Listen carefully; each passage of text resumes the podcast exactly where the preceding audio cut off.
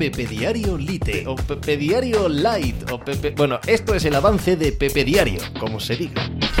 Hola, ¿qué tal? Hoy estamos a viernes 22 de marzo del año 2019. Os hablo desde Torrelodones, en Madrid, en España. Yo soy Pepe Rodríguez y este es el programa número 174 de Pepe Diario Lite o Light o Lite o Light, que no sé cómo se dice y no lo voy a saber ya nunca. Lo que viene siendo el resumen, el avance, el teaser, llamadlo como queráis, de Pepe Diario, podcast de dos horas y cuarto, dos horas y media de duración, que todos los días intenta traeros la actualidad del deporte en un sentido global, en un sentido general. Podéis escucharlo en pepediario.com, tenéis que ir allí, suscribiros y si lo hacéis os regalo 7 días con la intención muy aviesa de que eh, esto se convierta en parte de vuestros programas diarios de radio, en parte de vuestros podcasts diarios y si es así, si lo consigo, si lo escucháis todos los días, paso a cobraros 3 euros al mes. ¿Por qué? Porque quiero seguir haciendo esto el máximo tiempo posible y solo lo podré hacer si me lo pagáis. Así que si os mola, si os divierte, lo pagáis y yo lo sigo haciendo. Si lo sigo haciendo, seguirá molando y si os sigue molando lo seguiré haciendo. Es un círculo virtuoso, que decía el PowerPoint megamítico de todos aquellos que sabemos hacer PowerPoints megamíticos. ¿De qué hemos hablado hoy? Hoy en general, sobre todo, hoy la primera, la noticia más destacada creo, es la de este muchacho llamado Jamoram que asaltó el March Madness ayer y que, siendo como es considerado un top 3 del draft de la NBA, era un jugador bastante desconocido hasta anoche. Aquello de jugar en una universidad pequeña, de no ser muy visto, ni siquiera por los fans de la NBA, ni siquiera por los que seguimos el baloncesto universitario, es un chico que habíamos visto mucho. Ayer todo se centró, como en una película de Hollywood, todo confluyó para que estuviéramos mirando para él. Nosotros, el mundillo de la NBA, el mundillo del deporte norteamericano en general, todo el mundo. Y se salió, y se salió, y dio un espectáculo, dio un partido maravilloso para que su equipo ganase y pasase a la segunda ronda eliminando a Marquette.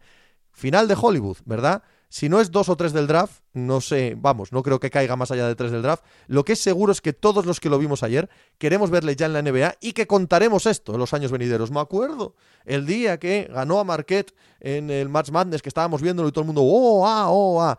Tremendo, ya Morán. Una, una estrella fulgurante que de repente brilla en el, eh, en el firmamento con una luz mm, arrebatadora cuando todos tenemos los telescopios enfocando hacia allá. Es una, un momento de esos, ¿no? Que, recuerdas a futuro, sin ninguna duda.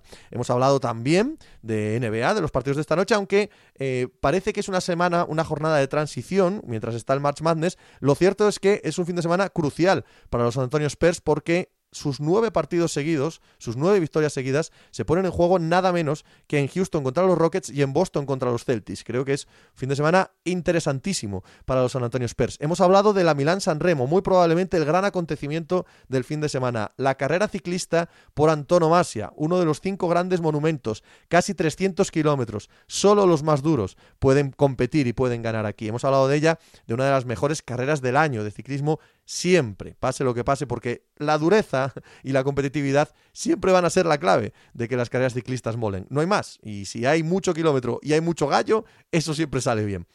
Hemos hablado de un poquito de la Euroliga, de cómo los equipos que no se juegan nada siempre se están jugando algo y ese cliché debe ser desterrado del mundo del fútbol y yo a veces pico. Hemos hablado, eh, ayer piqué y me arrepiento, hemos hablado, hablando de piqué en otro sentido, de la importancia de los centrales en el fútbol moderno y cómo la eh, renovación, la resurrección de Holanda tiene que ver con una pareja central es brutal en Van y en The League. Eh, Holanda ganó ya su primer partido de clasificación para la Eurocopa ayer, juega contra Alemania este fin de semana, justo Alemania en decadencia porque sus centrales están muy lejos de lo que eran. Juega España este fin de semana, hemos hablado de toda la fase de clasificación de la Eurocopa desde ambas vertientes y hemos hablado también de la NFL, de una buena semana, una muy buena semana para, para, los chicos de, que se presentan al draft del puesto de quarterback, pero he querido eh, analizar cuál es el verdadero rango de estos chicos. ¿Son de primera ronda? ¿Son de final de primera ronda?